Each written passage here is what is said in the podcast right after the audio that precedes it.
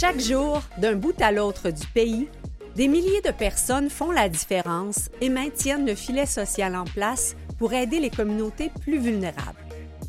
Vous êtes sur le point de les découvrir et de plonger dans un monde où des gens qui n'ont rien d'ordinaire accomplissent des choses assurément extraordinaires. Des gens avec un cœur grand comme le monde et qui contribuent à changer le monde. Ici Chantal Doré, bienvenue à la troisième saison des Héros Anonymes.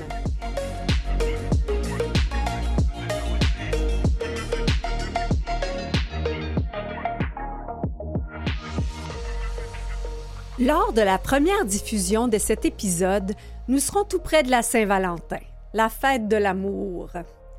Or, il y a toutes sortes d'amour. Celui qu'on porte à notre amoureux ou notre amoureuse, ou celui qu'on aimerait, celui ou celle qu'on aimerait avoir, celui qu'on porte à nos enfants, à notre famille, à nos amis et à nos animaux de compagnie. Pour certains, leur animal de compagnie est toute leur vie. Considéré comme un ami, considéré comme un enfant, et pour d'autres, il leur a carrément sauvé la vie.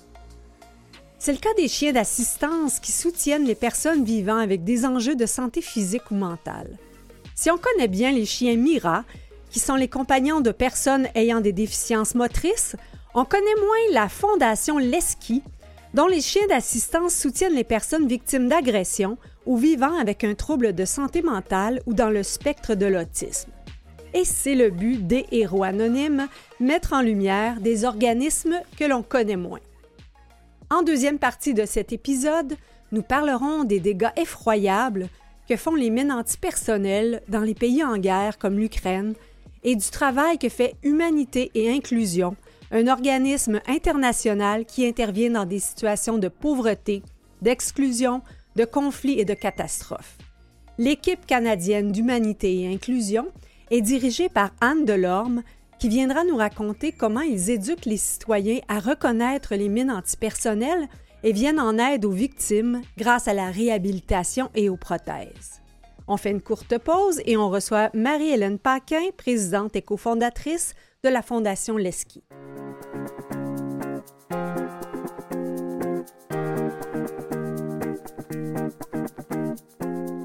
Notre première invitée s'appelle Marie-Hélène Paquin. Elle est présidente et cofondatrice de la Fondation Leski, physiothérapeute euh, et maman quatre fois. Deux fois de deux enfants et euh, deux fois de deux chiens. Bonjour Marie-Hélène. Bonjour. On sait comment les animaux sont importants dans notre vie, alors je me permets ce parallèle. Oui, c'est très bien. Ça prend une place autant que nos enfants. Euh, puis effectivement, je suis d'accord avec le 4. Je suis contente que vous l'ayez mentionné. Jusqu'à quel point, euh, peut-être euh, au niveau de votre parcours qui va vous amener à, cofonder la Fondation Leski, jusqu'à quel point les animaux ont été euh, importants pour vous? Ah, les, les, animaux dans ma vie, ça a marqué beaucoup de choses. Premièrement, j'en ai toujours eu quand j'étais jeune, mhm. mais mon intérêt pour partir la fondation date de, en 2003. En 2003, j'ai eu un an de ma vie où j'ai dû accompagner mon conjoint aux États-Unis, en Californie en fait, Mm-hmm. Puis euh, là-bas, j'avais un an que j'avais pas le droit de travailler comme physiothérapeute. J'ai dit qu'est-ce que je fais de ma vie? J'ai dit hmm. pourquoi pas aller dans un refuge pour animaux? Euh, donc euh, j'étais à San Luis Obispo. J'étais allée au refuge du département du shérif. Puis sur place, il y avait le refuge pour animaux. il y avait le refuge, il y avait la prison pour animaux parce que c'était vraiment les animaux abandonnés qui étaient la prison, pour animaux? je vous jure, parce que dans le fond là, les les, les quand ils faisaient des par exemple, là-bas, il y a beaucoup de pitbulls qui étaient impliqués mm. dans un combat de pitbulls. Et c'est la police qui allait les chercher. Ils se retrouvaient dans le refuge, les gens qui les abandonnaient. Puis c'était vraiment le département du shérif, le, département de la police qui gérait ce, refuge-là. Fait que j'ai toujours appelé ça un peu la prison parce que c'était comme une prison pour eux, mais il y avait un travail de bénévole extraordinaire dans cette prison-là. Puis tous les jours, puis moi, ça m'a fait du bien. J'étais éloignée de ma famille, éloignée de tout le monde tous les jours, j'allais flatter des chiens, j'allais les promener, j'ai aidé à ce qu'ils soient plus facilement adoptés. Puis grâce à cette place-là, j'ai vu le bienfait sur moi. Ça a pris une grande place dans ma vie. Puis hmm. à, cette époque-là, j'avais pas mon chien encore à la maison parce que j'habitais en appartement. Puis j'ai ramené un chien de Californie, je vous jure. Ah Il est revenu avec moi, un chien du refuge que j'avais entraîné. Mais ce que j'ai vu aussi, c'est que pendant ce voyage-là, il y avait aussi une autre prison pour juvéniles qui était sur le site. Mm. Puis on amenait les chiens du refuge auprès de ces jeunes-là, qui sont souvent des victimes eux-mêmes. C'est des, jeunes, des jeunes, c'est terrible leur vécu. Fait mm. Moi, j'ai vu les bienfaits sur ces jeunes-là. Fait que la place que les chiens ont pris dans ma vie à ce moment-là était exponentielle versus ce que j'avais quand j'étais jeune. J'ai dit, mon Dieu, c'est incroyable sur ces jeunes-là, c'est incroyable sur moi. Puis même moi, comme vous l'avez mentionné en introduction, je suis physiothérapeute, je travaille avec des gens qui ont de la douleur. Mon chien que mm. j'ai ramené de Californie, je vous jure qu'il est venu travailler avec mes patients par la suite. Fait que ça a pris de la place même dans mon travail parce que j'ai vu l'impact sur eux. Oui. Comment s'appelle euh, ce chien? Ben, en fait, elle est décédée à ce ah. jour parce que ça fait quand même 2003. L'espérance d'un chien, ça vrai 12 ben ans. J'ai eu à 7 ben ans. Euh, c'est Lady qui a été mon premier chien que j'ai ramené, qui était un beau berger australien croisé. Hmm. Euh, elle m'a marqué dans ma vie. Écoute, j'ai toujours lancé une balle. Ça fait mal à un chien, ça fait bien moins mal que de lever notre épaule pour faire un exercice de physio. c'est incroyable la place que les chiens ont dans ma vie. C'est un vide quand j'ai pas de chien dans ma, vie. Oui.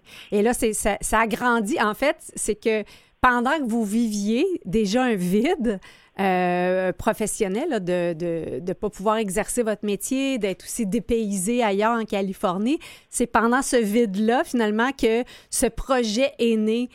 Donc, euh, quand il n'y a pas d'animaux, euh, il y a un vide et de ce vide-là, vous avez fait quelque chose de beau.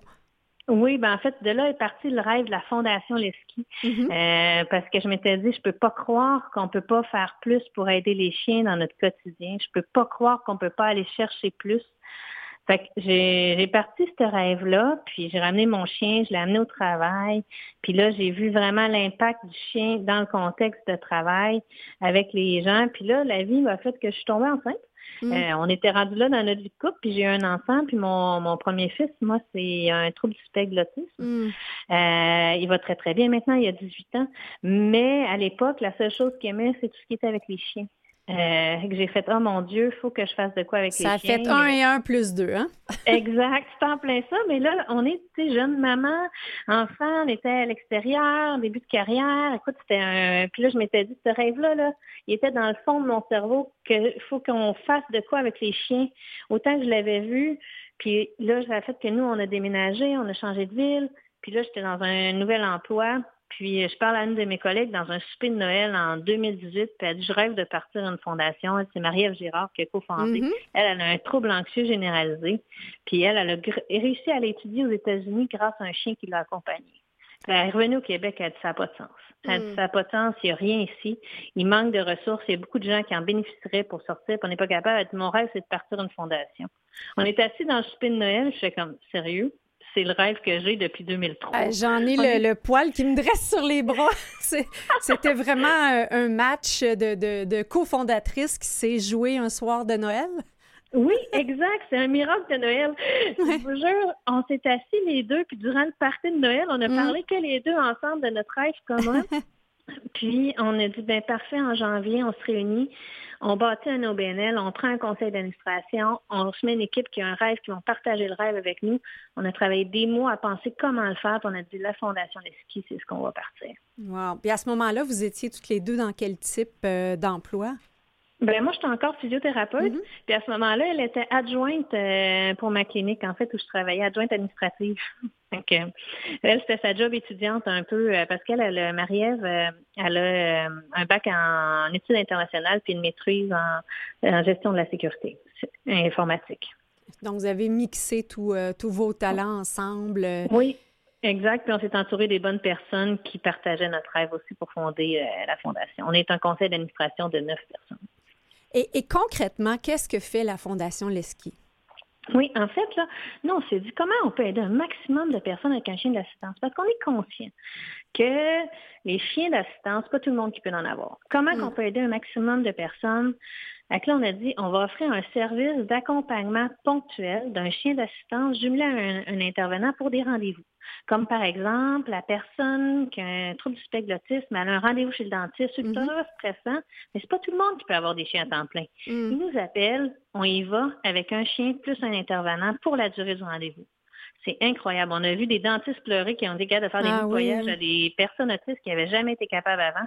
Fait que c'est un service de chien d'assistance jumelé avec un intervenant parce qu'on est convaincu que le combo des deux est bénéfique mm-hmm. pour aider les personnes à pallier à leur handicap, à sortir, puis aller dans des rendez-vous, dans des procédures judiciaires. Mm. Les gens nous appellent, puis c'est pas ils nous appellent puis ils nous disent, rendez-vous telle heure, telle date, est-ce que c'est possible d'avoir un chien, un intervenant? On va aller de la demande, puis on y va. Puis on offre ce service-là gratuitement pour les bénéficiaires. Donc, c'est vraiment ponctuel. C'est, ce n'est pas, euh, contrairement, par exemple, au chien Mira qu'on, connaît davantage. C'est, enfin, si j'espère que, que je, ne dis pas quelque chose qui n'a pas de bon sens, mm-hmm. mais il me semble que les chiens Mira restent avec la, la personne à temps plein. Exact. Nous, c'est particulier parce que c'est des services ponctuels mm-hmm. d'accompagnement. Puis, euh, ce qui est aussi particulier de notre fondation, c'est que nous, nos chiens ne travaillent pas à temps plein. Les chiens Mira, ils travaillent à temps plein. Mm. ils sont toujours avec le même bénéficiaire ou le même intervenant pour toute la journée, puis ils travaillent à tous les jours. Nous, on a trouvé qu'on a, on a vu que certains chiens ont un burn-out canin. C'est épuisant, c'est vrai. Les chiens, quand ils sont à temps plein, eh, ils, absorbent notre émotion. C'est des chiens. Ils sont très sensibles à tout ce qu'on vit.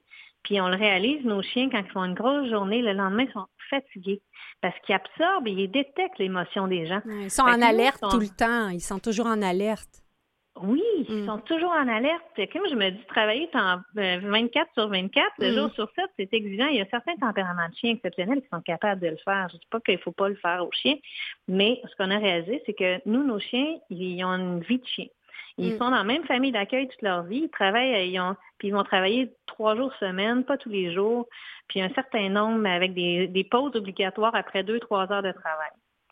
Ah, Donc, ils sont... sont... presque syndiqués, ces chiens-là? Oui, oui, presque.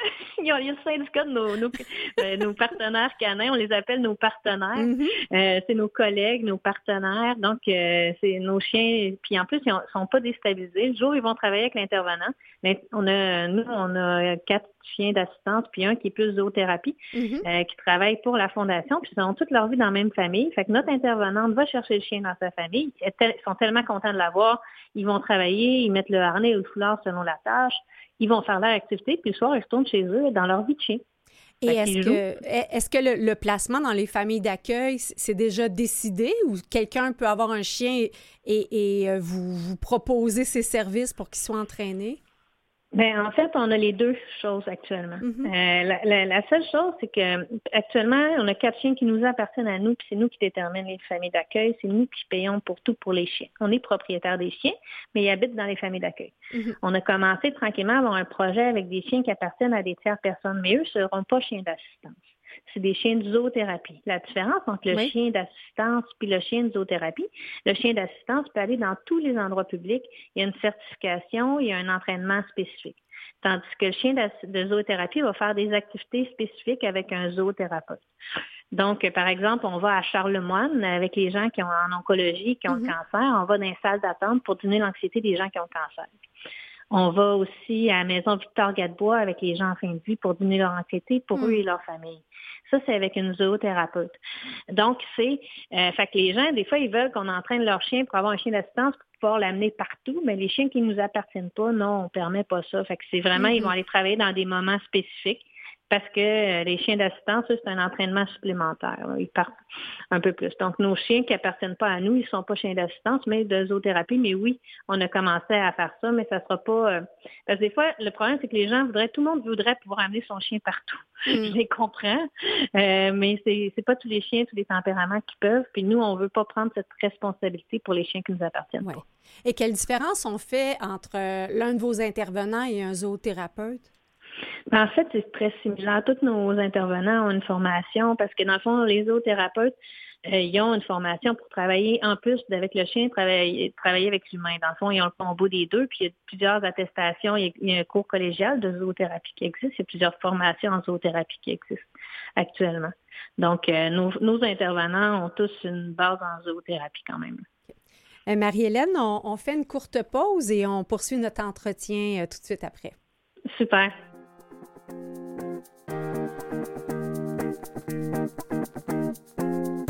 Alors, euh, donc, euh, ce sont parlé un peu de, des différents rôles euh, des, chiens d'assistance. Vous me disiez qu'il y a déjà euh, eu un chien qui a aussi euh, accompagné euh, une victime en cours. En fait, on a accompagné plus d'une victime. On a accompagné 135 dans la dernière année. 135? oui. Oh, victimes, c'est surtout des victimes d'abus sexuels qu'on mmh. accompagne. Mmh. on, accompagne dans différentes procédures judiciaires. C'est euh, on a eu un, financement du ministère de la Justice pour partir ce projet-là. Euh, on n'a plus de financement maintenant, mais le projet continue encore. À toutes les semaines, on accompagne des victimes. Euh, je peux vous donner un exemple. une mhm, jeune, là, 4 ans, qui a été abusée par son beau-père. Ah, c'est terrible. Écoute, c'est terrible. Puis c'est le chien a fait toute la différence parce qu'on n'est pas là mhm. juste le temps du témoignage, on est là dans l'attente. La jeune, elle s'est mise à lancer la balle au chien dehors en attendant, mm. fait qu'elle pensait pas, je vais stresser pour ci, je vais stresser pour ça. Puis cette jeune-là était adorable. Pendant qu'elle témoignait, elle, a dit à un moment donné, le juge, il avait été très gentil avec elle. Il, dit, il avait donné son prénom. Il dit, appelle-moi euh, je euh, Jacques, puis je vais, je vais mm-hmm. Si tu as besoin d'une pause, tu me fais signe. Fait que là, elle dit, Monsieur Jacques, il dit oui. Il dit, je peux-tu prendre une pause pour aller flatter le chien pour continuer ah. ensuite mon témoignage? Puis c'est cette pause-là qui a permis de se recentrer. Puis la petite de 4 ans, solide, est retournée, puis elle a complété son témoignage après la pause, après avoir flatté le chien. Wow.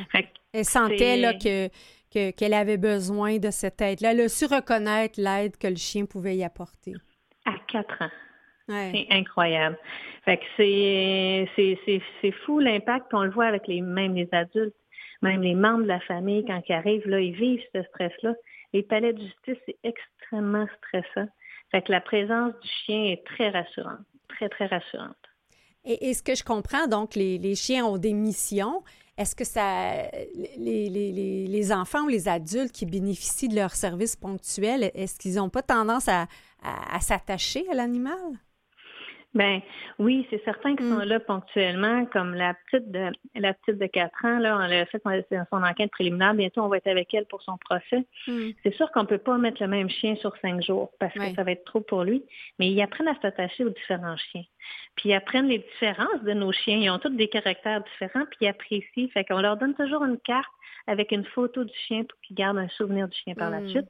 Puis s'ils ont besoin d'autres rendez-vous, parce que c'est pas juste les procédures, s'ils vont chez le psychologue après, s'ils ont d'autres rendez-vous, ils peuvent toujours nous appeler, puis on va aller les voir, puis les accompagner avec les chiens.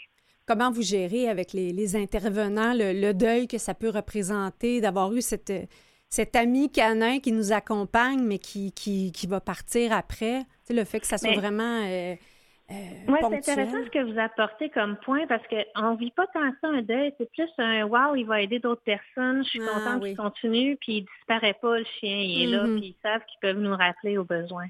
Comme un, donné au suivant. C'est ça, si ça m'a été utile à moi, je suis content que ça puisse aider d'autres. Oui, même les enfants comprennent tout ça, puis ils ont leur mm. petite carte avec leurs photos de leurs chiens, Yogi, Simba, Maki, Dumbo. Fait qu'on a des photos pour chacun des chiens, fait qu'on leur donne, puis ils savent qu'ils peuvent nous recontacter. Il y en a qu'on suit depuis plusieurs années. Mm-hmm. ah, J'ai eu un chat, Maki. Dites-moi, vous nous nommez euh, le, nom des chiens. Euh, est-ce qu'ils ont développé des spécialités?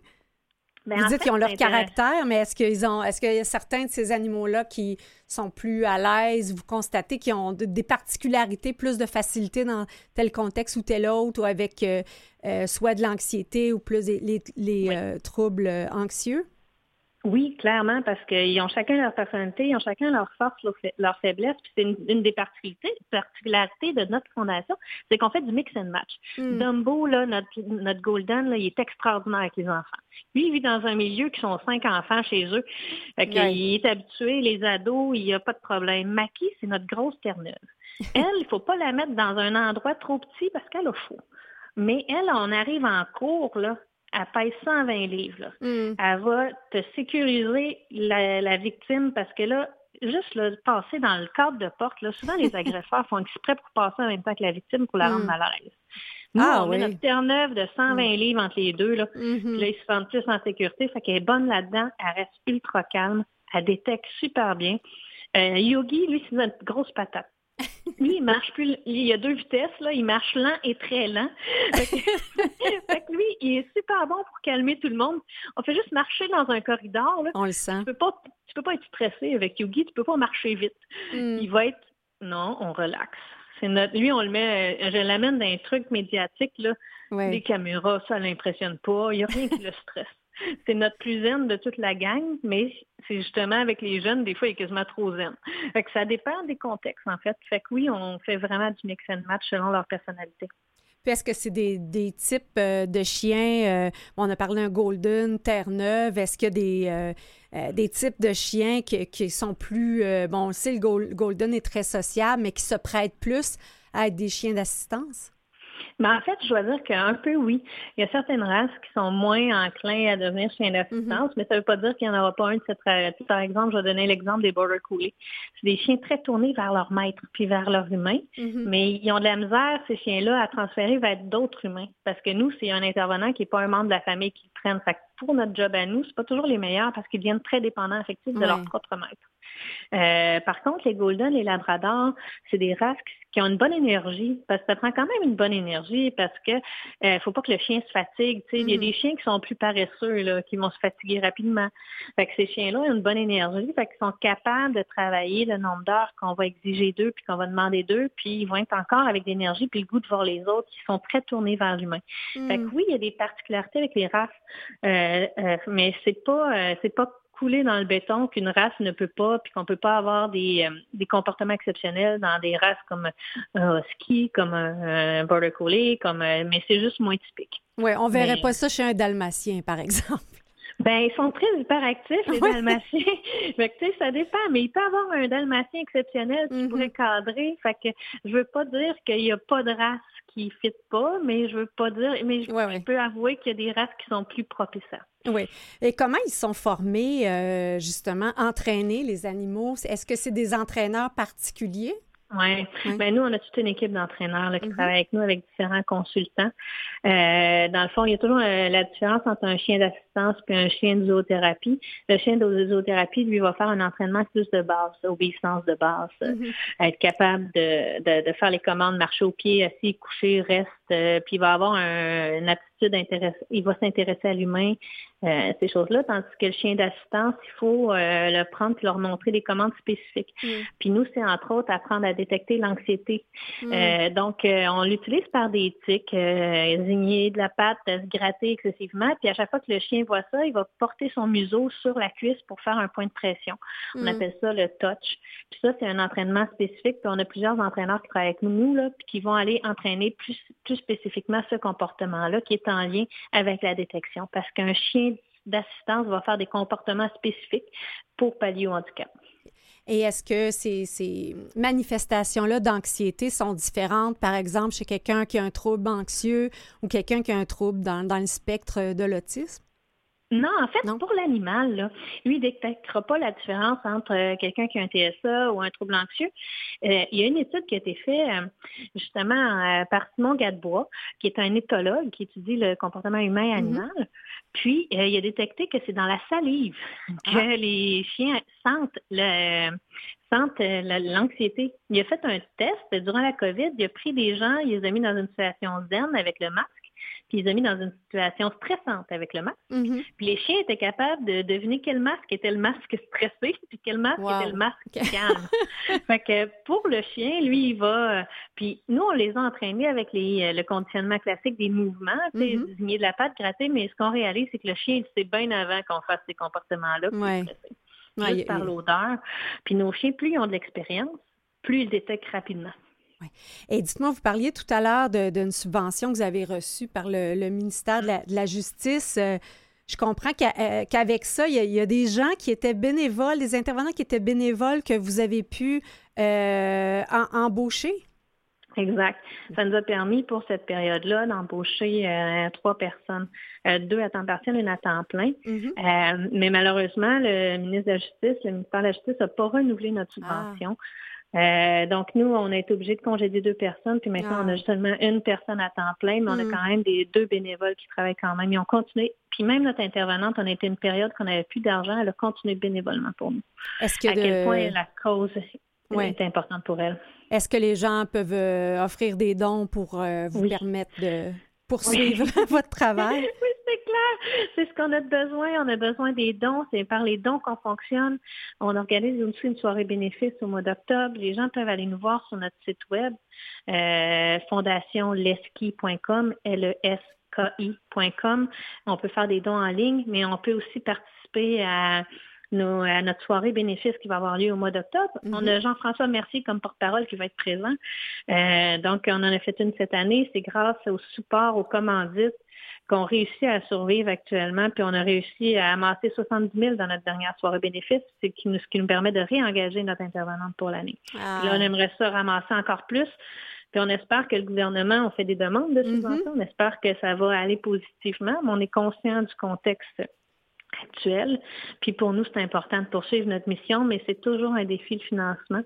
Puis ça fonctionne parce qu'on a une équipe avec des gens de cœur qui poursuivent là, euh, euh, malgré le fait qu'on n'a pas toujours un financement assuré.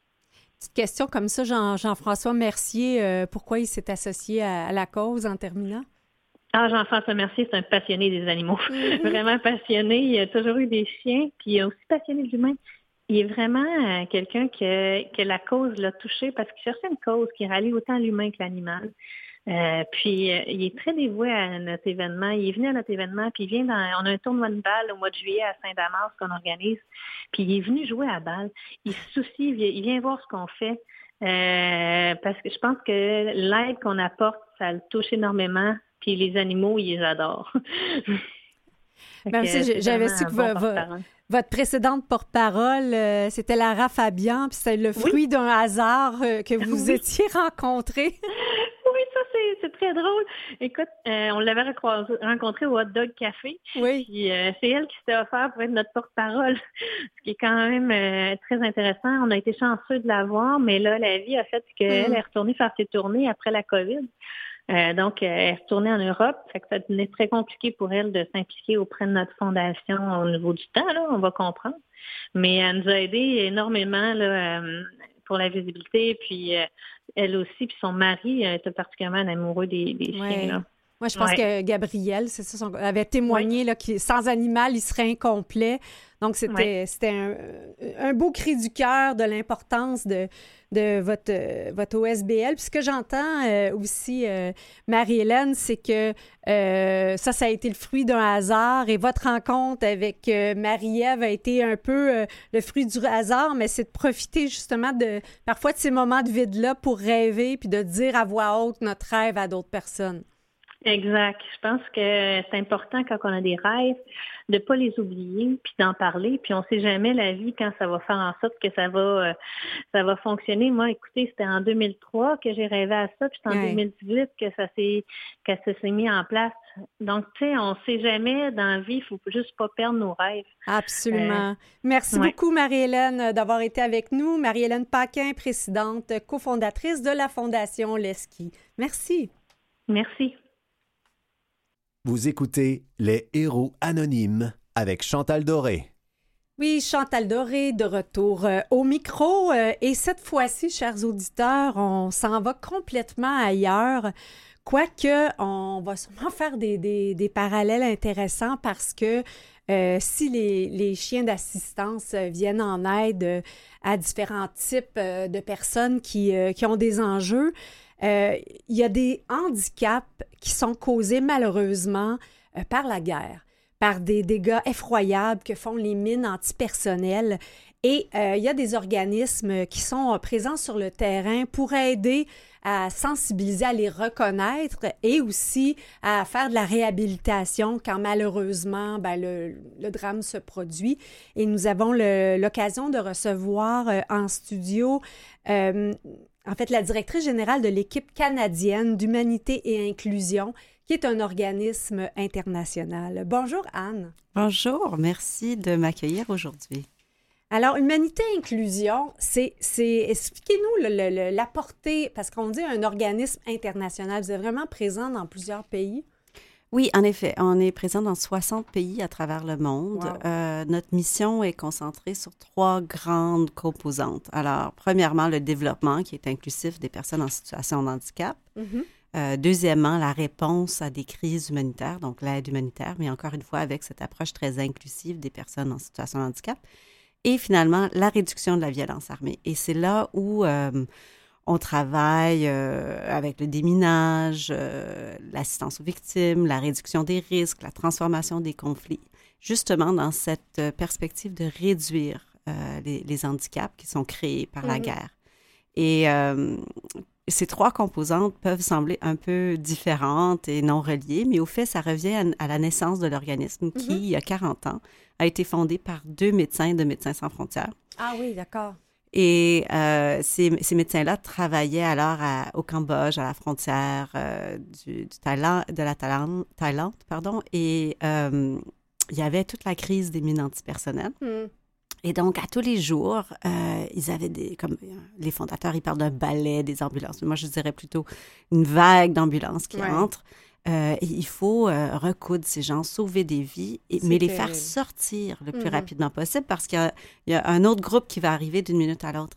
Et donc, en voyant ces gens partir vers leur village, ayant perdu un bras, une jambe mm. ou, plusieurs même membres de leur corps, euh, et sachant qu'ils ne pouvaient pas retourner euh, et vivre la même vie digne euh, mm. et, continuer leur métier, continuer d'être agriculteur ou agricultrice, maman ou papa de famille. Donc, ils se sont dit, on doit pouvoir faire quelque chose. Donc, on est vraiment né dans ces trois axes, l'urgence, la violence armée qui était la, crise des, des mines antipersonnelles et par la suite, chercher une réponse aux personnes en situation de handicap, initialement créées par les armes de guerre et avec le temps euh, plus largement. Hmm. Donc, ces médecins-là qui étaient vraiment euh, en territoire euh, d'urgence se sont dit qu'est-ce qu'on peut faire après pour, pour aider davantage? Parce qu'eux agissent vraiment dans le feu de l'action. mais j'imagine que ça, ça, devait être difficile justement de voir les gens qui retournent et de ne pas pouvoir les aider davantage? Exactement. Il n'y avait pas de service de, de, de réa, de, de prothèse, de, de, quoi que ce soit pour les gens qui retournaient chez eux. Euh, initialement, l'organisation a, cherché des, des, prothèses qui étaient faites de, de différents matériaux locaux, du mm-hmm. bambou, et même euh, le matériel de guerre parfois était réutilisé. Euh, ah, quelle ironie! Oui, pour construire ah. des, des, prothèses. Euh, et éventuellement, euh, cette technologie a évolué. Euh, aujourd'hui, on fait même l'impression 3D dans des camps de réfugiés, notamment en Ouganda, qui est vraiment exceptionnel et très important, surtout pour les enfants qui doivent avoir des nouvelles prothèses au fur et à mesure que leur corps grandit. Mm. Donc, ça permet d'offrir des prothèses sur mesure à proximité. donc, on profite beaucoup de ces nouvelles technologies. Spontanément, quand j'ai entendu parler de votre organisation, bon, je comprends que l'ancien nom, c'était Handicap International. Je me suis demandé s'il y avait des liens. Je me rappelle plus jeune qu'on recevait à la maison un dépliant des amputés de guerre. Mm-hmm. Et euh, c'est spontanément le lien que j'ai fait, mais peut-être, est-ce que c'est une autre organisation similaire ou vous êtes partenaire? Qu'est-ce que. C'est quoi les liens? C'est une différente organisation. C'est sûr mm-hmm. qu'on fait par, partie d'un de, tissu social de différentes organisations avec mm-hmm. des, missions similaires. Mais ici, c'est vraiment deux organisations séparées. D'accord. Et, et euh, nous, on œuvre plutôt à l'international, tandis qu'eux, c'est plutôt, euh, c'est plutôt, plutôt national au Canada. Ah, d'accord. Un peu quand les gens reviennent, euh, reviennent ici. donc, on comprend que la naissance, c'est des, des, médecins, de Médecins sans frontières. Ben D'abord, peut-être cadrer euh, une mine antipersonnelle. Qu'est-ce que c'est exactement? Comment ça fonctionne? Euh, je crois qu'on a tous dans notre imaginaire. Oui, des euh, films de, guerre, là, ouais. oui, alors, mais souvent, on s'imagine peut-être dans la jungle ou dans un champ d'agriculteurs mm. où quelqu'un marche sur une mine et, là se fait exploser, qui est, qui est toujours la réalité. Mm. Les mines sont toujours cachées dans le sol, mais la technologie a beaucoup évolué. Euh, malheureusement. Hmm. Et donc... Euh, pour le bien ou pour le mal, hein, ça dépend toujours qui l'utilise. Si on parlait d'imprimante 3D, j'entendais en, m'en venant en studio que maintenant on fait des armes aussi, qu'en Ukraine, il y en a qui se débrouillent, qui font des armes avec une imprimante 3D. Ah, c'est incroyable. Hmm. Oui, en effet, euh, oui, la, technologie aussi nous, hmm. permet d'être beaucoup plus ben, elle, devient de plus en plus meurtrière, finalement, euh, dans ces contextes de guerre. Et c'est le cas aussi pour les mines antipersonnelles. Alors, ce qu'on voit maintenant, euh, justement, en Ukraine, avec la guerre, euh, l'invasion de la Russie, mm-hmm. les mines antipersonnelles russes sont très sophistiquées. Donc, au lieu d'attendre que la personne pile sur la mine, elles sentent les vibrations de la personne qui s'approche mm. et se projettent dans les airs pour exploser et donc faire le plus de dommages possible au corps, au visage, aux organes euh, euh, principaux du corps. Et donc, c'est fait non seulement pour hmm. tuer, c'est fait pour assurer les, les, blessures les plus graves. mais aussi, je, ce qu'on voit de plus en plus, c'est que c'est une arme pour terroriser la hmm. population, hmm. pour, briser leur esprit.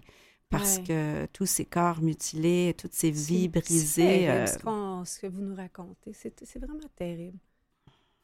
Oui, euh, c'est très triste ce qui se passe en Ukraine. Et aujourd'hui, euh, il y, a autant de mines en, en, Russie qui sont en train d'utiliser euh, en Ukraine, en guerre, qu'il y a de personnes en, Russie, en, Ukraine. Alors, une mine pour une, personne. Une mine pour une personne. Oui. Et, ah là là. Alors, euh, puis il y a d'autres armes de guerre contre mm. lesquelles on a lutté. Bien sûr, les mines antipersonnelles, on est bien connu parce qu'on a gagné le prix Nobel de la paix en raison de notre plaidoyer, mm. euh, qui a amené euh, le, traité d'Ottawa. le traité d'Ottawa qui, avait été sous le leadership du Canada de Lloyd Axworthy, qui était le ministre des Affaires étrangères dans le temps. On était une coalition de plusieurs mm-hmm. organisations qui luttaient euh, contre les mines antipersonnelles et qui, qui cherchait vraiment euh, à l'élimination de l'utilisation, de la création, de, de la vente de ces mines. Puis là, dans, dans le contexte euh, de la situation en Ukraine, en, quoi ce traité-là influence ou pas? La Russie n'a pas, n'a pas signé le, le ah, traité. D'accord. oui, donc c'est, ça qui est difficile hmm. souvent dans ces situations-là. Euh, L'Ukraine est signataire. Mm. Il y a aussi les bombes à sous-munitions. Il y a un traité, euh, le traité d'Oslo, qui est sur les bombes à sous-munitions, euh, qui elles aussi sont très meurtrières. souvent, elles n'explosent pas au moment de, du lancement sur le territoire et donc elles restent là en attendant qu'un enfant la ramasse. Mm. Et d'ailleurs, pour retourner vers la, Russie et ses mm. nouvelles technologies, les mines aussi ne sont pas seulement enfouies dans le sol, mais on les retrouve dans les murs, euh, dans les appartements, hmm. euh, dans les frigidaires, euh, dans des jouets d'enfants, ou bien elles sont fabriquées pour qu'elles Comment elles se retrouvent là? Elles sont placées par les soldats russes pour que quand la population revient, elle est encore une fois terrorisée ah, et que les lieux deviennent complètement inhabitables. Et c'est vraiment c'est très décourageant, mais il, y a, une lueur d'espoir. Puis il y a un groupe de pays qui commencent à parler plus ouvertement contre l'utilisation des mines et qui ont, ont, parlé très fortement contre les États-Unis, mm. qui ont fait un transfert euh, de bombes à soumission euh, en Ukraine. Mm. Euh, c'est le Cambodge, c'est le Laos. C'est des mm. pays qui, eux, depuis 40 ans, cherchent à déminer, décontaminer leur territoire.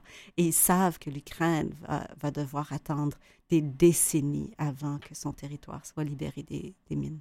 Bien, je lisais justement dans, la recherche qu'il n'y a jamais un pays qui a été aussi contaminé en 50 ans. Exactement. Mm. Euh, et aussi, entre la guerre en Ukraine et à Gaza, euh, entre Israël et, Hamas. Jamais euh, depuis 20 ans avons-nous eu autant de morts et de blessés qu'en en 2023. Est-ce que c'est la technologie encore qui permet ça ou... En partie, c'est la technologie. C'est aussi la, densité des populations dans des mm. milieux densément peuplés, dans des milieux urbains. Alors là, on le voit beaucoup, c'est très clair à Gaza, où on a des populations qui sont euh, regroupés dans le sud euh, du pays. Euh, et ensuite qui sont bombardés avec des bombes qu'on dit, c'est pas des bombes intelligentes, c'est des bombes qui bombardent tout, mm. tout, simplement. Et donc les immeubles sont, sont détruits, sont rasés, les personnes sont blessées. Mm. C'est c'est une dévastation totale. Et donc aujourd'hui, on compte au-dessus de 20 000 morts à Gaza et près de 65 000 blessés. Donc, malheureusement, euh, humanité et inclusion a beaucoup de travail. oui, on a beaucoup de travail. Euh, donc, on est à Gaza depuis 1996. Justement, mm. on offrait des, des projets plus à long terme à ce moment-là sur les droits des personnes en situation de handicap, euh, la réal, le, travail avec les services. Quand vous dites la réal, c'est réhabilitation? Oui, la réhabilitation. Pardon, le jargon, c'est horrible. Euh, la réhabilitation, la réadaptation. Et donc, on travaillait avec les différents services de santé. Mais le 7 octobre, avec l'intensification des violences, hmm. on a rapidement adapté nos, nos, activités sur le terrain pour répondre à la crise. Euh, par chance, on avait déjà cinq entrepôts avec des stocks humanitaires. Donc, on a pu tout de suite commencer à distribuer des aides à mobilité, euh, des, kits de premiers soins, de hmm. dignité, euh, des couvertures de, de, pour, pour l'hiver qui approchait. et donc, des kits d'hygiène, différentes, différentes choses dont on a de besoin à tous les hmm. jours. Et, mais, mais, très rapidement, on n'avait plus de stock. Puis mm. comme on le lit dans les journaux, on a beaucoup, beaucoup de difficultés à faire rentrer des camions à Gaza et à faire rentrer du personnel. Donc, c'est mm. toujours notre équipe euh, locale euh, qui travaille avec des bénévoles et, et, euh, et, des partenaires locaux qui est maintenant déplacée dans le sud. Et on travaille avec 110 refuges où les 110. gens... 110 refuges. Où les à quel endroit? Dans le sud. Dans le sud? Oui, ouais. à Rafah principalement. 110 refuges, oui. À Rafah, où on a annoncé les, les bombardements ce matin. Hmm. Et d'ailleurs, euh, juste pour expliquer à quel point c'est dangereux pour les travailleurs humanitaires, nos, nos, bureaux ont été rasés la semaine dernière. On a appris ça. Euh, euh, seulement la semaine dernière. Euh, Avez-vous perdu des membres de l'équipe? Heureusement, hmm. non. Les bureaux avaient été euh, vidés. Ils étaient dans, un peu plus dans le nord du pays. On espérait retourner dans cette, cette zone une fois que ce soit plus sécuritaire. Mais ça nous. C'est préoccupant quand des bureaux humanitaires sont bombardés. C'est contre la loi hmm. internationale humanitaire.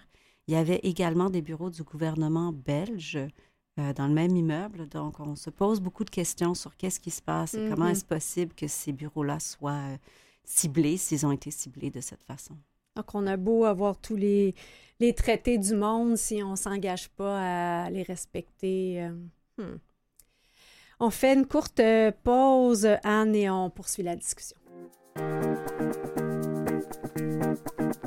De retour à l'émission Les héros anonymes, Chantal Doré au micro. Je suis avec la directrice euh, générale du chapitre euh, canadien, l'équipe canadienne d'humanité et inclusion, Anne Delorme. Et je lui demandais euh, pendant la pause comment vous faites pour rester résiliente à travailler là-dedans? Parce que, tu sais, nous qui travaillons pas dans ces domaines-là, on entend ces nouvelles-là, ça nous fait sentir beaucoup d'impuissance, mais là, on se remet dans notre travail, je dirais, ordinaire. Puis, il y a toujours ce déchirement-là.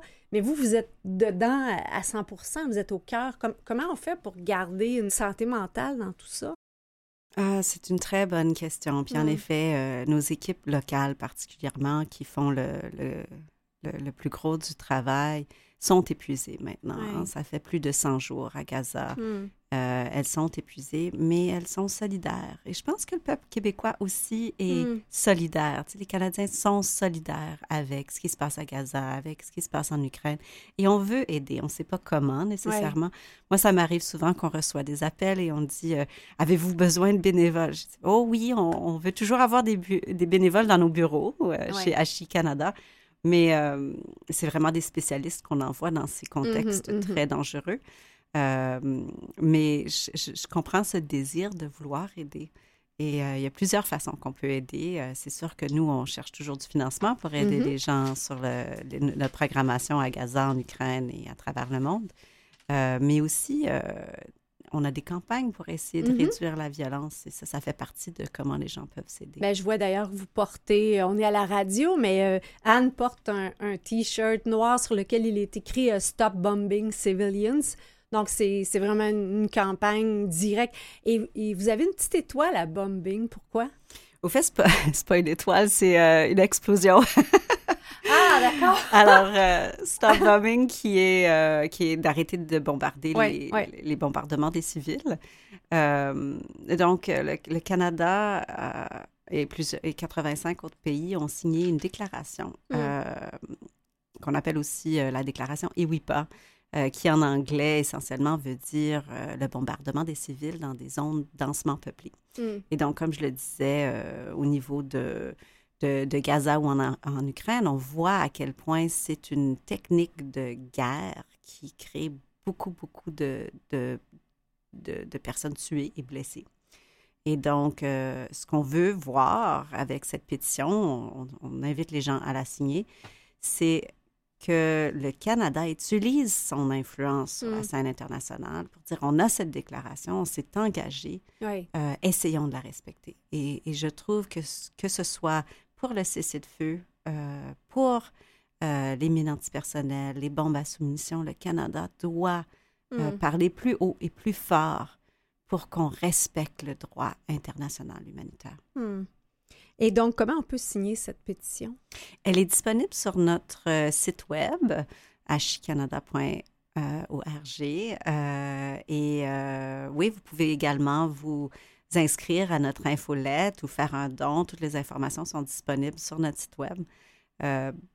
on, a, on, dépend depuis des décennies là, sur l'appui des, Canadiens et hmm. on, on, est très, très, très reconnaissant de cette générosité, de cet appui et de ce soutien, à la fois pour le plaidoyer, euh, pour l'engagement, pour la sensibilisation de la population canadienne, euh, que pour notre travail à l'international.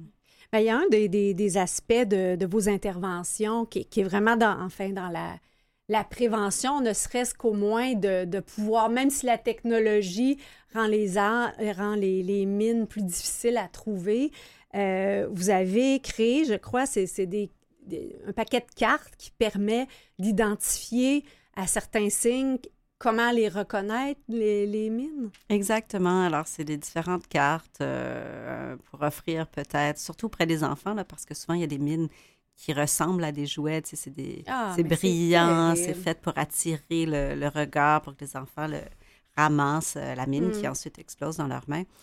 Et, et, donc, on a des cartes pour expliquer un peu qu'est-ce que c'est, euh, à, quoi ils devraient faire attention, mm. de ne pas toucher, de s'éloigner.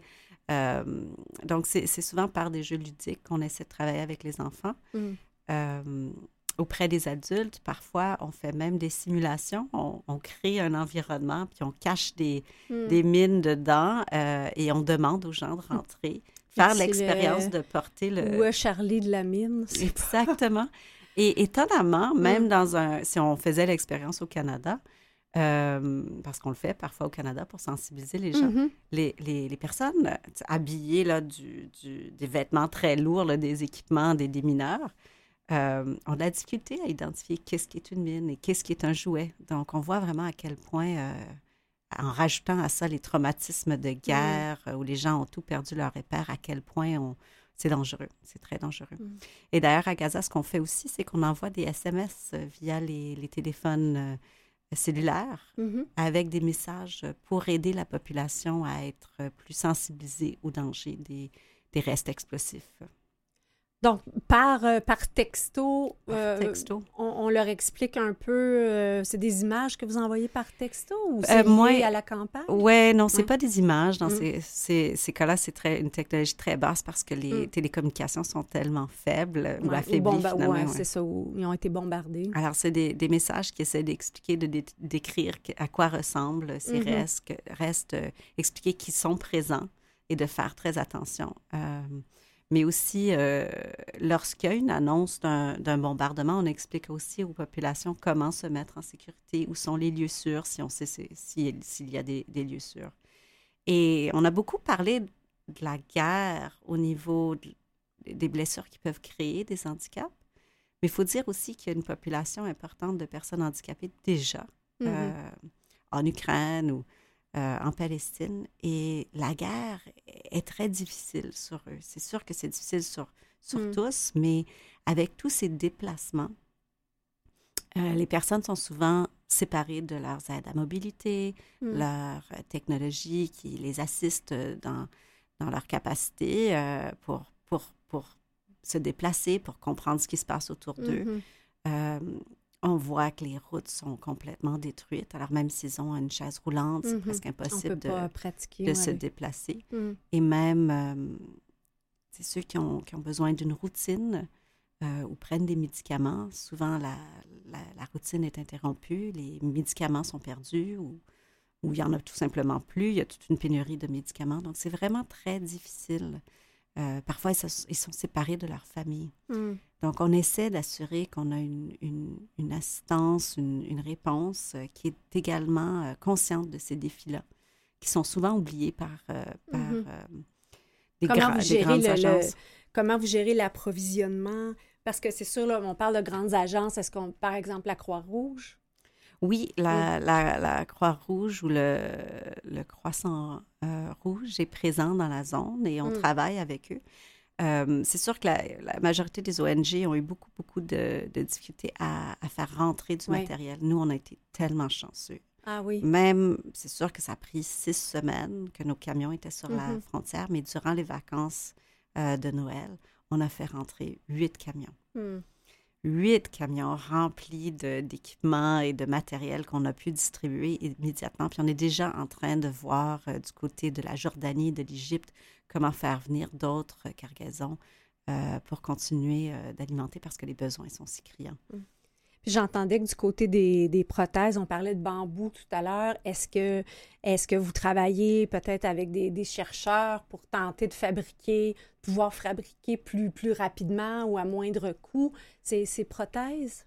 Bien, c'est sûr qu'on a eu ce projet d'impression 3D qui mm-hmm. est, qui est euh, une, une, innovation pour nous. Et euh, qu'on espère qu'on va pouvoir euh, piloter dans d'autres zones et dans hmm. d'autres pays. Pour l'instant, c'est dans des camps de réfugiés, principalement euh, en Ouganda. Euh, il y a aussi des projets de, recyclage pour voir si des anciennes prothèses du, mm-hmm. Canada ou de la France peuvent être réutilisées ou adaptées. mais je crois que c'est préférable d'essayer de trouver des sources un peu plus locales, comme on, mm-hmm. on, le faisait autrement. le fondateur Jean-Baptiste Richardier, qui, est venu nous voir l'année dernière pour justement le 25 ans du traité d'Ottawa, euh, me parlait beaucoup de euh, l'innovation frugale, qu'il appelait. Hmm. Alors, je pense qu'on continue de chercher des solutions. Avec des, un peu de, peu de ressources, mais le, plus possible d'utilisation. Exactement, et bien adapté au contexte hmm. local. Il y, a une histoire aussi, un, article bon, que, que, j'ai lu euh, euh, dans le devoir, je crois, d'une Ukrainienne qui vivait en Angleterre et qui, qui est revenue en Ukraine pour euh, contribuer avec des, des, bénévoles de nuit à, à déminer. Euh, oui, c'est intéressant. Ça, c'est pas avec humanité et inclusion. Euh, quoi qu'on a une Canadienne qui est mm-hmm. en Ukraine actuellement, qui contribue. On est plutôt, pour l'instant, en Ukraine, dans euh, l'évaluation et l'éducation sur les risques. Mm-hmm. Donc, on fait l'identification des terrains qui sont contaminés. Et on pourrait se demander, avec tant de, de mines, autant de contamination, pourquoi vous n'agissez pas, pourquoi est-ce que vous ne mm. commencez pas le déminage? Mais c'est sûr que le front n'arrête pas de changer. Donc, on doit, au, un minimum, assurer une certaine sécurité. Et ce qui arrive souvent dans ce contexte de guerre euh, ouverte, si on veut, mm. Euh, c'est que la minute qu'on décontamine un territoire, il y a un des partis dans les dans un des groupes armés qui reviennent et qui prennent possession de ce territoire et le récontaminent. Alors, on veut vraiment faire attention euh, et bien cibler nos, nos actions. Donc, malheureusement, ce type de travail-là se fait quasiment quand le conflit euh, assez, assez j'ose pas dire assez progressé parce que ça fait pas de sens dire ça, mais quand il, ça fait quand même quelques années, puis il y a moins de, de mouvements où on est capable vraiment d'identifier que c'est euh, que l'identification qu'on a fait reste là. Exactement. Alors, on commence souvent, euh, même lors du conflit, dans des zones humanitaires où on sait qu'on a un contrôle sur le territoire et on doit être capable d'opérer. On ne peut pas avoir des médecins, euh, des enfants, des familles dans une zone humanitaire à risque d'explosion. Donc, on mm. commence avec des lieux plus sûrs et avec le temps, euh, on est capable d'étendre nos, nos, actions dans différentes zones. Donc, je comprends. Qu'est-ce qu'on peut, qu'est-ce qu'on peut faire pour euh, vous aider si on est sensible euh, à l'histoire que vous nous racontez aujourd'hui? On a, on a toujours besoin du, du soutien de, de, de, Québécois, de Canadiens. Mm-hmm. Donc, je vous invite à, venir voir notre site Web, venir nous visiter dans nos bureaux si vous êtes à Montréal. On est dans mm. la Maison du développement durable. on a besoin de bénévoles pour l'organisation d'événements, d'activités de sensibilisation. Mm-hmm. Mais aussi, soutenez-nous, devenez, inscrivez-vous à notre infolette. On est, on est activement à la recherche de financement pour nos actions à travers le monde et particulièrement en Ukraine et Gaza actuellement. Euh, et finalement, signez la pétition. Signez la pétition et aidez-nous euh, à, à, rendre responsables nos gouvernements envers leurs engagements internationaux. On verra si on peut euh, mettre justement la, la pétition en ligne. Merci beaucoup, Anne Delorme. Euh, d'avoir été présente. Donc, je rappelle, euh, vous êtes directrice générale de l'équipe canadienne d'humanité et inclusion. Et j'en profite pour euh, remercier notre équipe Pearson. Merci d'être avec nous cette semaine. Catherine Bourderon à la recherche, Jean-Sébastien La Liberté, chef diffusion technique. Nos épisodes sont disponibles sur notre site internet canalem.vuesetvoix.com également sur les plateformes euh, de balado-diffusion, Apple Podcast, Spotify. Je vous retrouve la semaine prochaine avec de nouveaux héros anonymes à découvrir. Comme vous voyez, ce sont tous des gens engagés, des gens de cœur qui euh, font tout leur possible pour changer le monde, une action à la fois. Merci beaucoup, chers auditeurs. Passez une excellente semaine. On vous retrouve très bientôt.